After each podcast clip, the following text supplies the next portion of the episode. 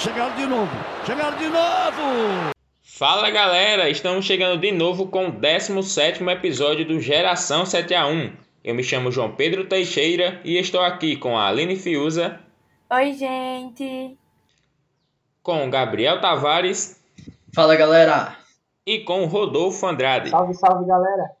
E hoje, mais do que nunca, viemos tratar de um assunto bastante sério que vem afetando a vida de todos pelo momento que estamos vivendo e com os atletas não seria diferente, né? Estou falando da saúde mental dos jogadores e como eles lidam com a pressão, principalmente agora em tempos de pandemia. E hoje temos convidado, trouxemos um especialista para falar sobre o assunto com a gente o psicólogo da Universidade Federal do Cariri do campus de Juazeiro do Norte, Roosevelt Passos, que não está ao vivo aqui com a gente, né? E quando eu digo ao vivo, me refiro durante a nossa gravação e não ao momento que você está ouvindo. Isso pode parecer óbvio, mas é preciso deixar claro. E ele foi entrevistado pela nossa excelentíssima repórter Aline Fiuza, que está aqui presente com a gente. E vamos passar aqui as suas falas durante o programa. E dando início à conversa, vamos abrir justamente com a fala do Roosevelt sobre o quão prejudicial se tornou a pandemia para a mente dos atletas nesse período. Bem, a pandemia ela tem, tem tido efeitos nas mais diversas áreas, nos mais diversos ecossistemas da vida humana, né? E não seria diferente com os atletas. A pandemia, ela tem efeitos em diversos níveis do próprio atleta tem efeitos no nível de relações, tem efeito no, nos níveis de desempenho, de treino, de sociedade, de pessoais, intrapessoais, interpessoais. Então, um atleta, como qualquer pessoa, sofreu, por exemplo, o isolamento, né? a, a questão do isolamento, o medo de ficar doente. E aí, como atleta especificamente, o medo, por exemplo, de da doença tirar você do, de alguma competição, ou, como, no, como no caso foram as Olimpíadas, onde diversas pessoas acabaram sendo cortadas por conta de exame positivo de Covid-19, atletas que também tinham medo de é, evoluir para uma forma grave da doença e, e acabar ficando fora de competições, né? fora os que passaram por isso, né? que chegaram a, a desenvolver forma, a forma grave da doença e aí tiveram desempenho prejudicado. A gente sabe que existem uh, sintomas tardios, efeitos tardios da doença. Então, por mais que você esteja curado, a gente vê pessoa com, pessoas com meses aí sofrendo com falta de ar ou com o desempenho ainda não no estado perfeito, o que prejudica né, a performance de um atleta é, de alto nível, de alto rendimento. Ou seja, existiram, existiram diversos problemas. Além desses, a gente tem, por exemplo, a questão da, da falta de torcidas, né? E os eventos acabaram, muitos eventos acabaram sendo cancelados, o que, que fez com que muitos esforços despendidos pelos atletas é, é, ficassem ali. E agora, né? A gente treinou tanto para isso e a incerteza dessa pandemia, quando ela vai acabar, prejudicando os eventos, prejudicando circuitos né, de, de, de eventos. Então, o impacto nos atletas, acho que ele foi foi muito grande, como foi, por exemplo, também na classe artística, né? nessas pessoas que, que, que fazem apresentações para públicos, como os próprios esportistas. Ah, assim, para a gente pensar em, em, como lidar com isso, é uma situação de que, que, carrega assim um conjunto, né, uma sociedade. O atleta por si só ele não é capaz de solucionar o problema. Lidar com o problema é um grande desafio. Eu acho que mais do que nunca a, a, a sociedade precisa estar atenta para as necessidades que possui essa classe de pessoas, né, de atletas que competem, do, dos atletas que estão em circuitos amadores, é, que são pessoas que precisam de, de, de, um suporte que eles próprios não conseguem dar a si.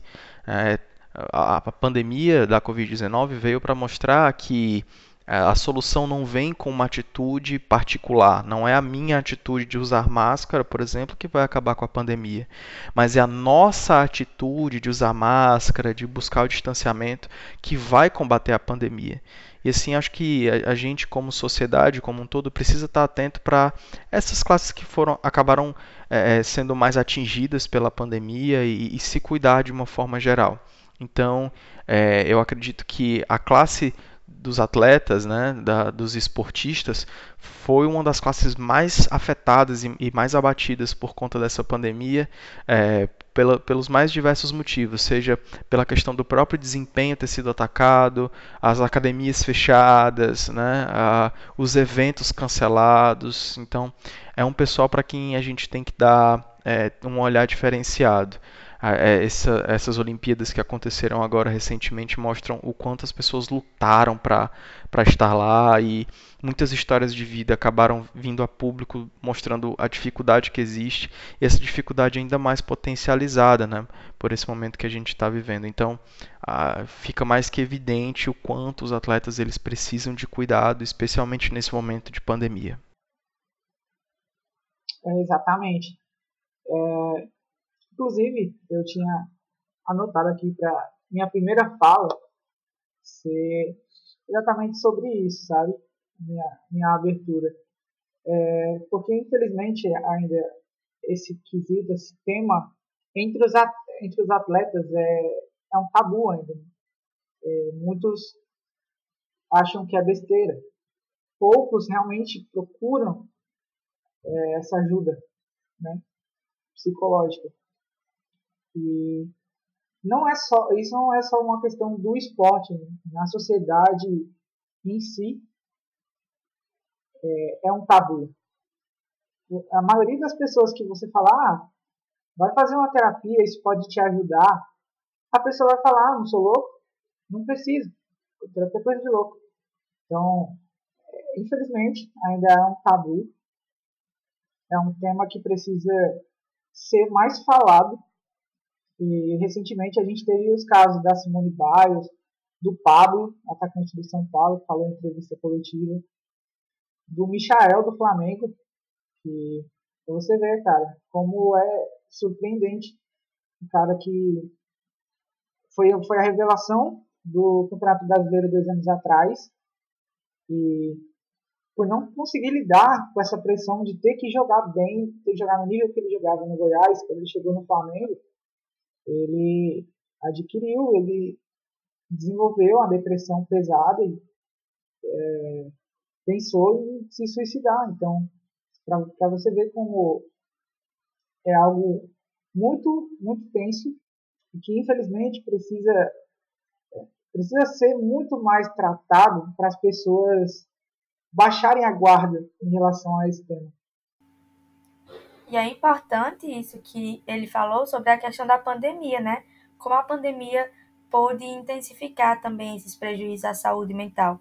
Os próprios jogadores de futebol, antes do retorno do futebol, porque ali a gente viu que eles já viviam uma pressão, né, sobre aquela grande questão de vai voltar ou não vai voltar a competição, né, os, os campeonatos de futebol se retornarão ainda nesse contexto da pandemia como retornaram. Então todo esse período da decisão se iriam, é, serem, iriam ser retomados os jogos. Tudo isso já causou, né, um, toda essa ansiedade, toda essa preocupação, porque eles tiveram que ficar realizando treinamentos em casa, né, para manter tanto a, as condições físicas e aí além disso já de toda essa pressão para saber se conseguiriam voltar em alto nível também após passar um, um longo período período em casa, né, antes de serem retomado, retomados também os treinamentos, Além disso tudo, eles também tinham que lidar com o medo das suas próprias famílias, né? Porque tinha a pressão que era o trabalho deles, que eles deveriam voltar a jogar, mas e o medo de sair de casa e treinar todos os dias, viajar pelo Brasil, viajar pelo, pelos entre os países, né? E de levar essa doença para sua própria família e de estar tá colocando as pessoas que mais amam em risco. Então a pandemia intensificou tudo isso, porque já havia uma pressão e uma preocupação dos jogadores em relação às suas famílias, é, no sentido de que muitos torcedores fazem ameaças, que a gente viu essa que é um, uma das coisas ruins que tem no, no lado do futebol, né? Essa questão de, de cobrança da torcida, em que chega até mesmo a realizar ameaças. Então, já tinha essa preocupação com sua família, mas a pandemia intensificou ainda mais isso, porque como eles tinham que sair de casa, tinham que viajar, tinham contato com muitos atletas, apesar de todos os, as, os cuidados que a gente viu que não foram suficientes devido à quantidade de jogadores que se contaminaram pelo pelo coronavírus. Então, apesar disso tudo, eles ainda sentiam esse próprio medo de levar a doença para seus familiares, né? Então, é, foi muito, muito intensificada essa, todos esses pensamentos, né? Dentro, dentro desse contexto que a gente vive de pandemia, para os atletas, assim como para todos nós. Sem contar também que com a pandemia e como o futebol ficou um tempo paralisado no Brasil, o que ocorreu no, depois né, da paralisação foi um, um, ritmo muito acelerado de partidas em pouco tempo. Né? Então, se antes os atletas já tinham pressão dentro do Brasil por jogar nesses campeonatos, eles tiveram que receber uma pressão dobrada e às vezes triplicada. Porque o que o calendário nos mostrou foi um ritmo de competições diferentes em uma mesma semana. Então, imagina aí, se você é um atleta, você está em uma fase e você joga três partidas na mesma semana. Cara, se você não jogar bem essas três partidas, provavelmente você vai ser muito atacado pela torcida. Então eu acho que o peso do calendário, do, do que se tornou o calendário brasileiro, que eu, que chamado 2.0 da destruição, e acabou afetando muito isso também, a saúde mental dos atletas. Não, teve uma semana que o São Paulo jogou dia sim, dia não. Em oito dias foram quatro jogos. Então daí você já tira, né? Até nesse, nesse, nessa temporada que a gente tá, temporada atual, né? Existiram semanas que foram dessa maneira, né? Porque ainda esse calendário que a gente está vivendo, de, essa temporada do futebol ainda sofre do, dos problemas da pandemia. E no final das contas, é, antes de serem atletas, antes de serem jogadores, eles são seres humanos, né? Todos os atletas que participam, que precisam de um alto rendimento, de um nível muito elevado para poder participar de campeonatos, não só no futebol, né, como foi citado a Simone Biles, que não quis desistiu da, de participar dos Jogos Olímpicos, mas é, eles é justamente isso. Eles sofreram como todo mundo e além de sofrer como todo mundo, eles tiveram quando voltar, quando tiveram que voltar, tiveram que voltar como se não existisse a pandemia no sentido de é, ter um bom desempenho, né? Como se a pandemia não tivesse que existir, porque os torcedores iriam cobrar da mesma maneira, além do medo de ser contaminado, eles ainda têm que jogar em alto nível, tentando esquecer que a pandemia realmente existia. E lá vem mais! E lá vem mais! Outra abordagem do psicólogo, né, do Roosevelt, psicólogo da Universidade Federal de Cariri, que a gente faz parte do campus de Juazeiro do Norte, ele falou também sobre a importância dos cuidados e da preparação da saúde mental para o desempenho dos atletas, né? Bem, a importância é total. Às vezes a gente entende que o desempenho atlético ele passa simplesmente pelo vigor físico, né? Uh, pela saúde física, pelo descanso físico. Mas na verdade, aquilo que coordena né, o esforço físico e a própria técnica desenvolvida ao longo de todo o treinamento é realmente a mente, a saúde mental. As pessoas elas falam em treinar e treinar e treinar até que aquilo é, seja repetido sem pensar. Mas na verdade também é a sua cabeça operando. Quanto mais ela tiver é, cheia de situações que não vão ajudar, de problemas, de traumas, mais aquele pensamento, mais aquele desenvolvimento muscular e técnico, ele pode ser afetado ou prejudicado. Então, é essencial pensar uma preparação atlética, especialmente em alto nível, né, que exige demais de um esforço físico e de uma técnica apurada, inclusive mentalmente, exige muito uma cabeça pronta e preparada para executar tudo. É, inclusive, se a gente parar para pensar no exemplo da Simone Biles, né, ela que recentemente nas Olimpíadas de Tóquio esse ano é, não competiu nas medalhas de algumas medalhas de ouro para a qual ela se classificou tem uma relação grande com isso porque o esporte que ela pratica é um esporte de altíssimo risco, né? São saltos e piruetas que ela faz que podem é, simplesmente acabar com a carreira dela, uma queda de mau jeito, podem acabar com a vida dela, não somente com a carreira. Então, ela entendendo que naquele momento a cabeça dela não estava pronta para executar as técnicas, a cabeça dela não estava pronta para lidar com as necessidades técnicas que os movimentos que ela precisava fazer exigiam, entendeu que não era o momento de fazer né, aquilo. Então, a gente precisa entender agora, fechar a, a percepção de que saúde mental é totalmente essencial para um desempenho em qualquer nível que seja. E quanto mais a gente vai aumentando o nível de performance, até os atletas de altíssima performance, mais a exigência mental ela, ela é evidente. Portanto, a importância ela é primeva, seja para os, os, atletas de alto nível, seja mesmo até para os atletas de fim de semana, né? É, que querem relaxar, que querem estar bem. Então, a gente não consegue aproveitar, por exemplo, uma, uma boa corrida, a gente não consegue aproveitar um esporte ali coletivo com os amigos quando a nossa cabeça está longe daquele espaço. Então, apesar de ter um efeito terapêutico o esporte, a gente precisa é, é, entender que o esporte ele é uma ferramenta né, para esse tratamento e tudo, mas que ele não é a única cura, ele também exige da gente.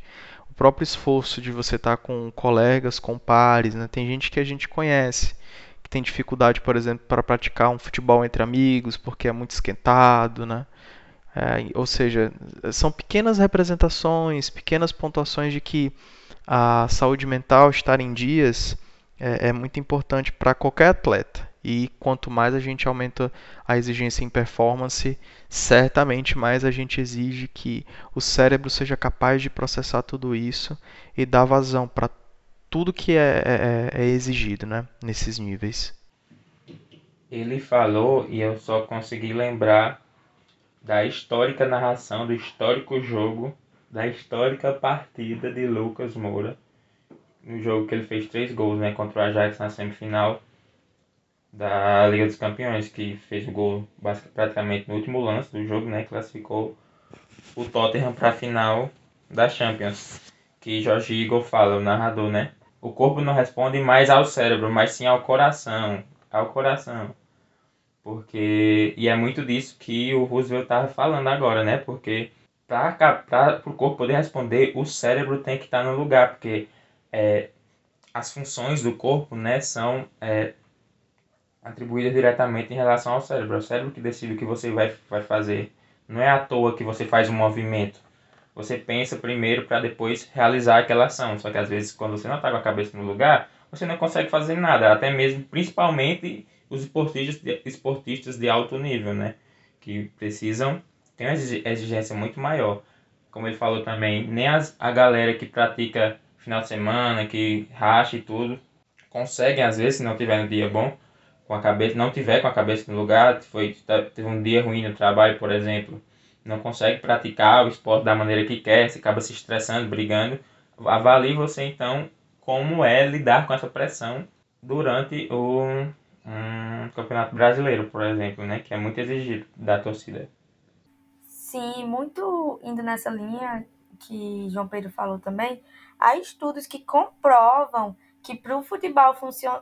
futebol profissional funcionar efetivamente, é, o atleta ele depende muito do equilíbrio, né? De todas as capacidades. Não basta ter a técnica desenvolvida, dominar a tática, ter um condicionamento físico se você não está com o seu emocional controlado. Então é preciso que essas todas essas capacidades elas sejam trabalhadas e sejam tratadas é, da mesma forma, né, tendo um cuidado.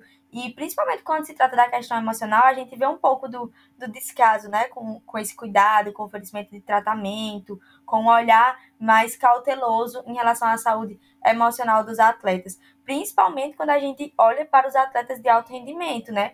Em, porque eles ali estão sempre sujeitos também à pressão das lesões. Então, como que eles vão, como que a mente deles está quando eles se lesionam e veem que vão ter que passar um bom longo tempo longe do, dos gramados, né? Além de, de toda a partida de pressão, de ser um, um jogo sério, de ser um jogo decisivo, de ter que dar o seu melhor, de ter que dar é, entregar o melhor futebol o tempo todo. Então é muito fundamental que haja um suporte multidisciplinar de, de profissionais da saúde, é, que não tenha somente os médicos, os nutricionistas, os preparadores físicos, mas que também haja uma presença efetiva dos psicólogos, dos psiquiatras dentro das equipes de futebol.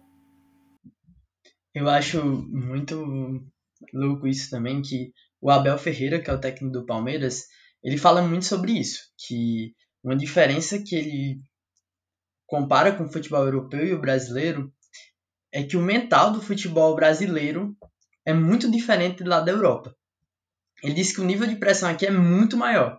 E uma, da, e uma das coisas que ele mais prepara o Palmeiras, que ele disse para as partidas, é a cabeça dos atletas. Então você vê que toda vez que o Palmeiras faz um gol, ele aponta para a cabeça e diz: cabeça, galera, vamos lá.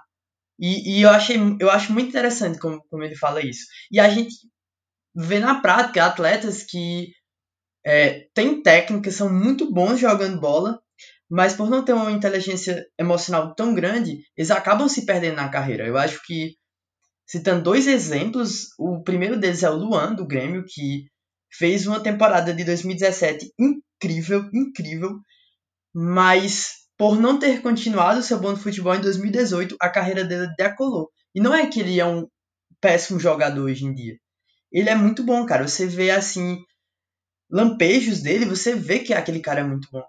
Mas pelo emocional dele tá muito abalado, a gente já compara que o atleta tem que ser completo. E é por isso que o lado mental do atleta tem que ser cuidado pela, pelo clube.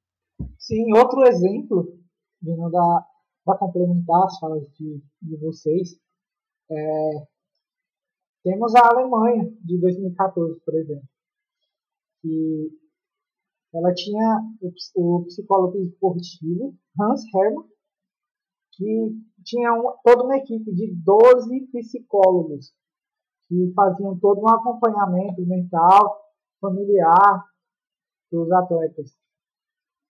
E isso é, a gente pôde ver o resultado do campo. Né?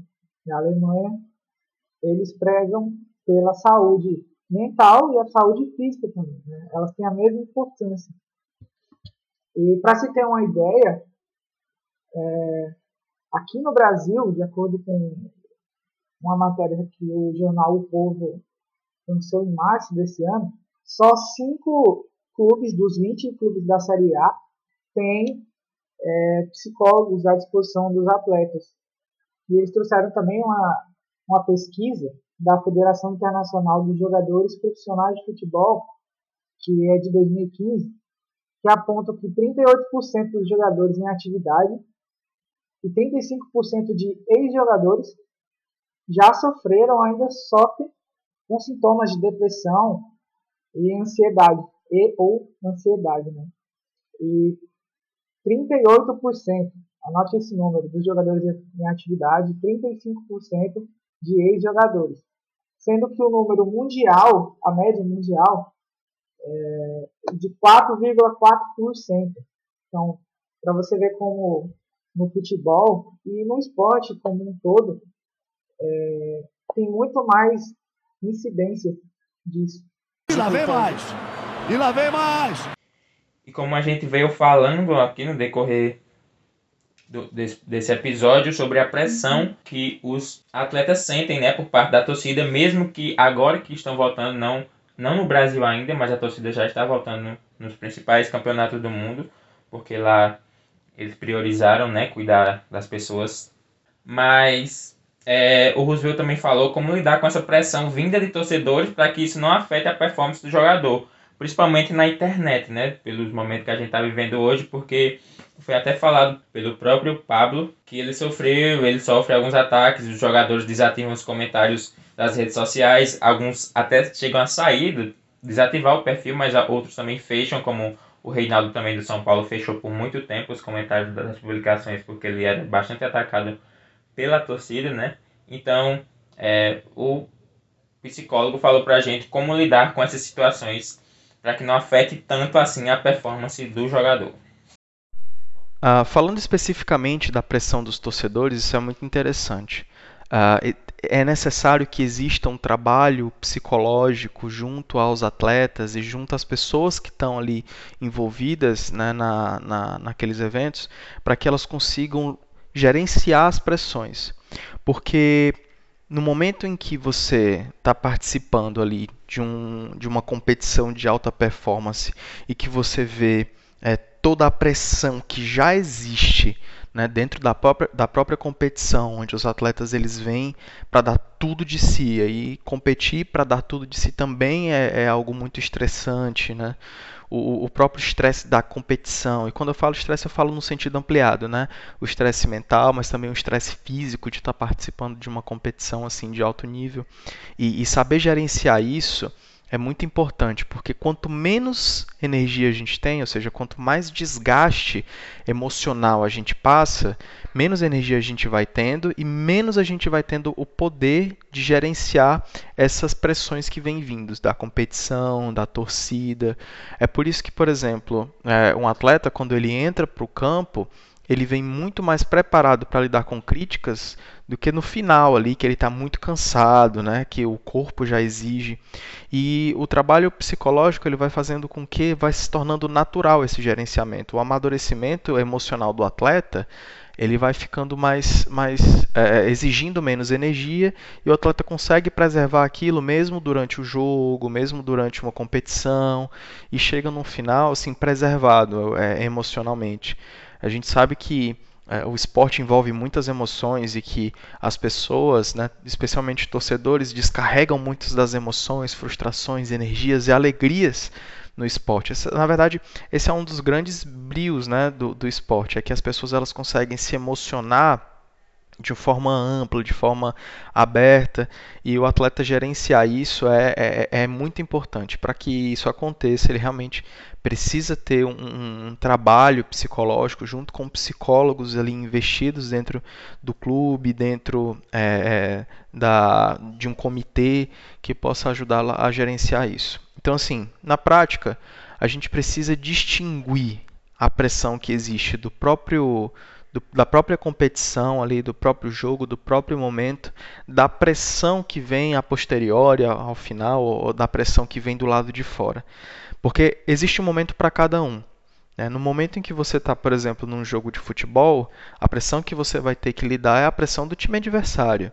A pressão da torcida é uma pressão que é, você vai ter que lidar em um outro momento, quando precisar ali encarar a, a torcida e tudo mais. E sem saber gerenciar isso, quando você mistura, né, não tem energia para resolver tudo simultaneamente. Acaba que o desempenho no jogo sai prejudicado. Isso também serve até para atletas de, de esportes, né, dos esportes eletrônicos, que agora estão crescendo muito e as pessoas estão vendo essa necessidade. São esportes também que envolvem um estresse emocional muito grande, físico também, e saber gerenciar as duas coisas, pressões pessoais das pressões envolvidas na competição e no jogo, são muito importantes. Uh, então, a gente precisa entender que gerenciar, desenvolver uma, uma maturidade mental é muito necessário para um atleta de alto desempenho que precisa lidar com uma torcida exigente muitas vezes. Eu é, queria destacar uma coisa também.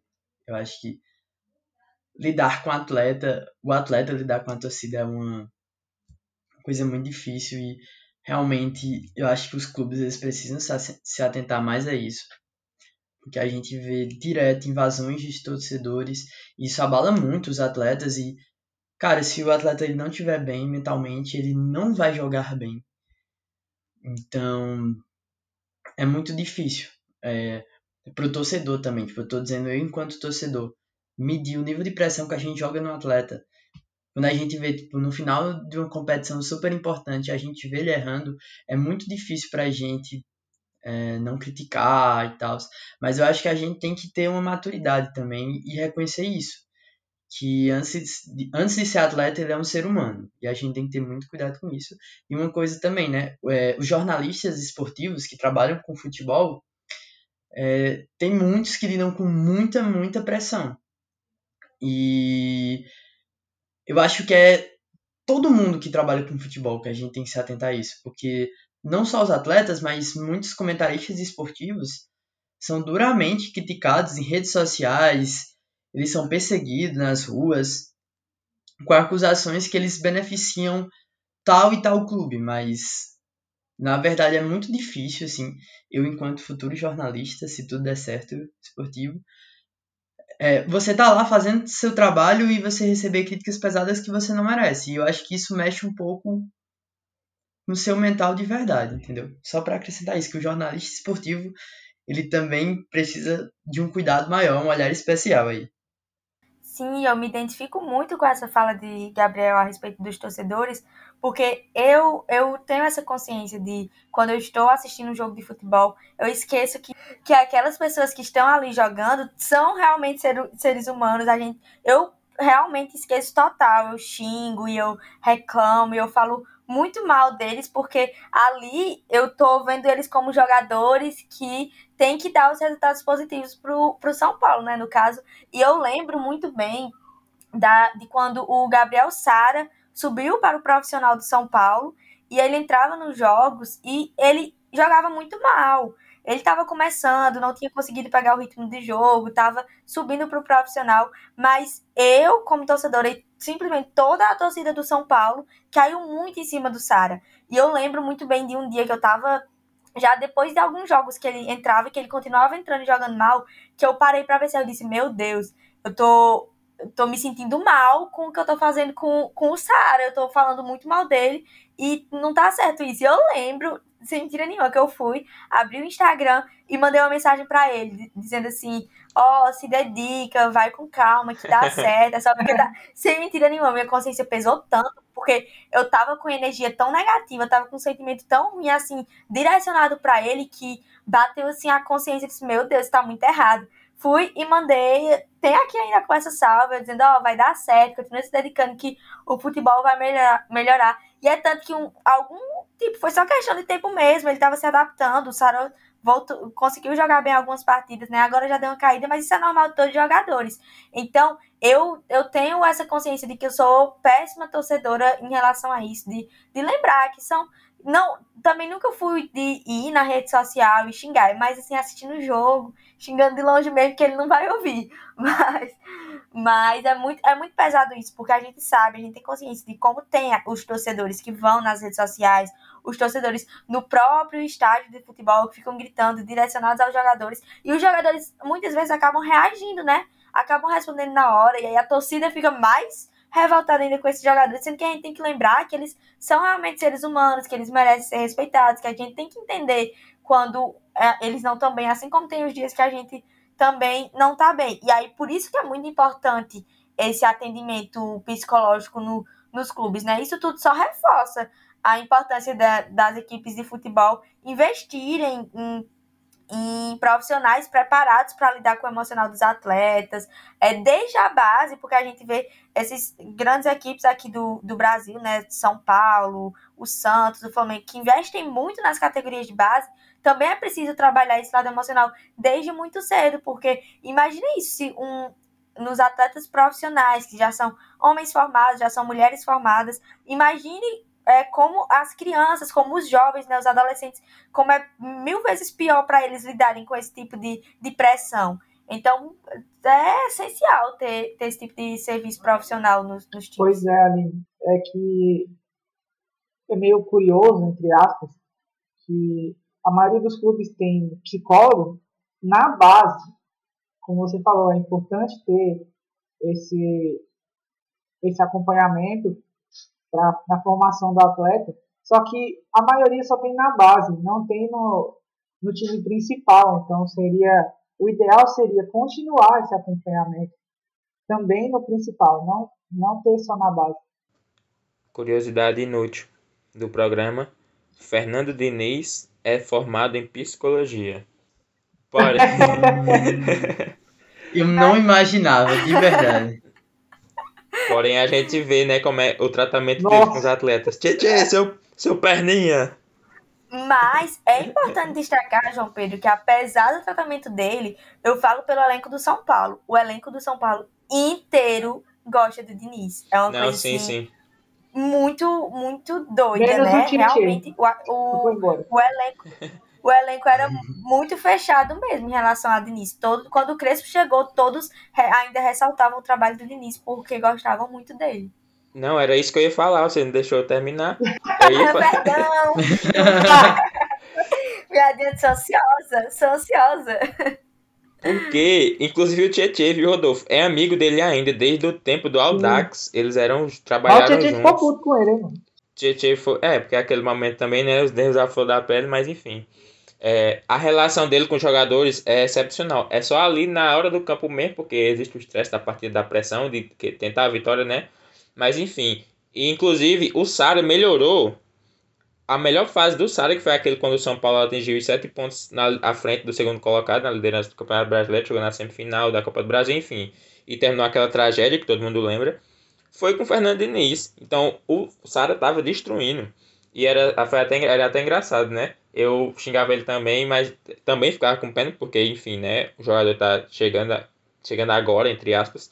E a torcida falava que era é, falava assim, que se o Sara é jogador, eu sou astronauta. E aconteceu, tiveram vários memes relacionados a isso. Depois que ele começou a jogar bem, os torcedores com capacete de astronauta e essas coisas. Exato.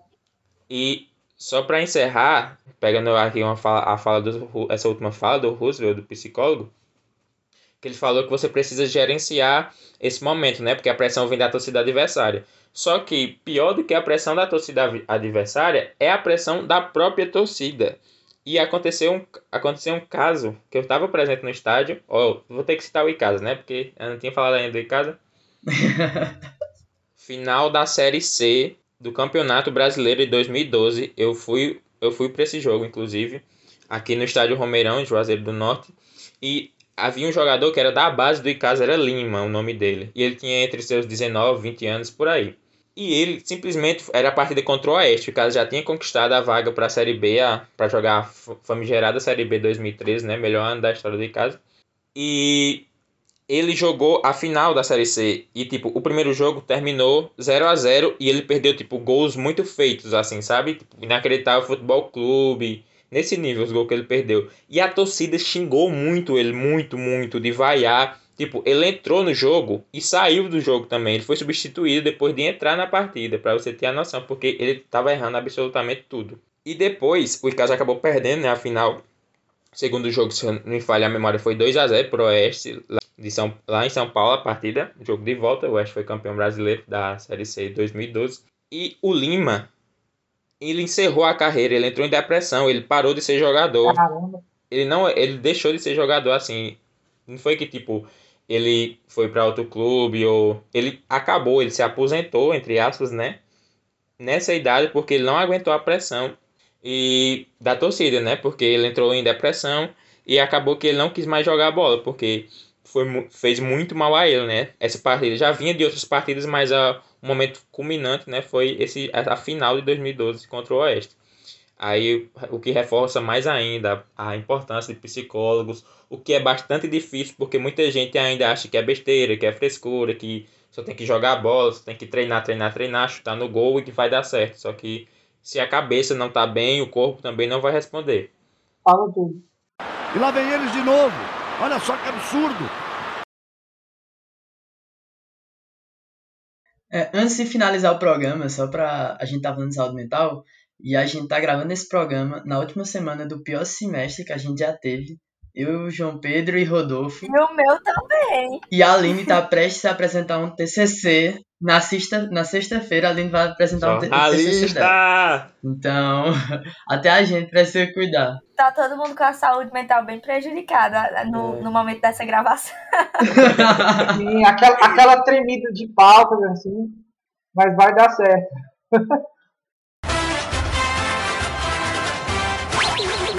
Estamos chegando ao fim de mais uma edição do nosso programa, galera. Eu quero é, aqui agradecer ao Roosevelt por ter topado participar com a gente nesse momento, trazer palavras muito importantes, né, que agregaram bastante a, ao nosso entendimento, para a gente conseguir entender e esperamos que também que os clubes, assim como os jogadores também, entendam a importância de ter esse acompanhamento psicológico para que não só o seu desempenho como atleta melhore, mas o seu desempenho também como ser humano, porque a gente sabe como é difícil esse momento que a gente está passando. E também queria aqui aproveitar, né, para pedir para vocês para seguirem a gente lá no nosso Instagram, que temos sempre ativo com publicações diárias para manter vocês informados não só sobre o podcast, mas também sobre tudo de mais importante sobre o universo do futebol no Ceará, no Brasil e no mundo. O perfil é o arroba podcast geração 7 a 1. Então é isso, galera. Fiquem com Deus e até a próxima.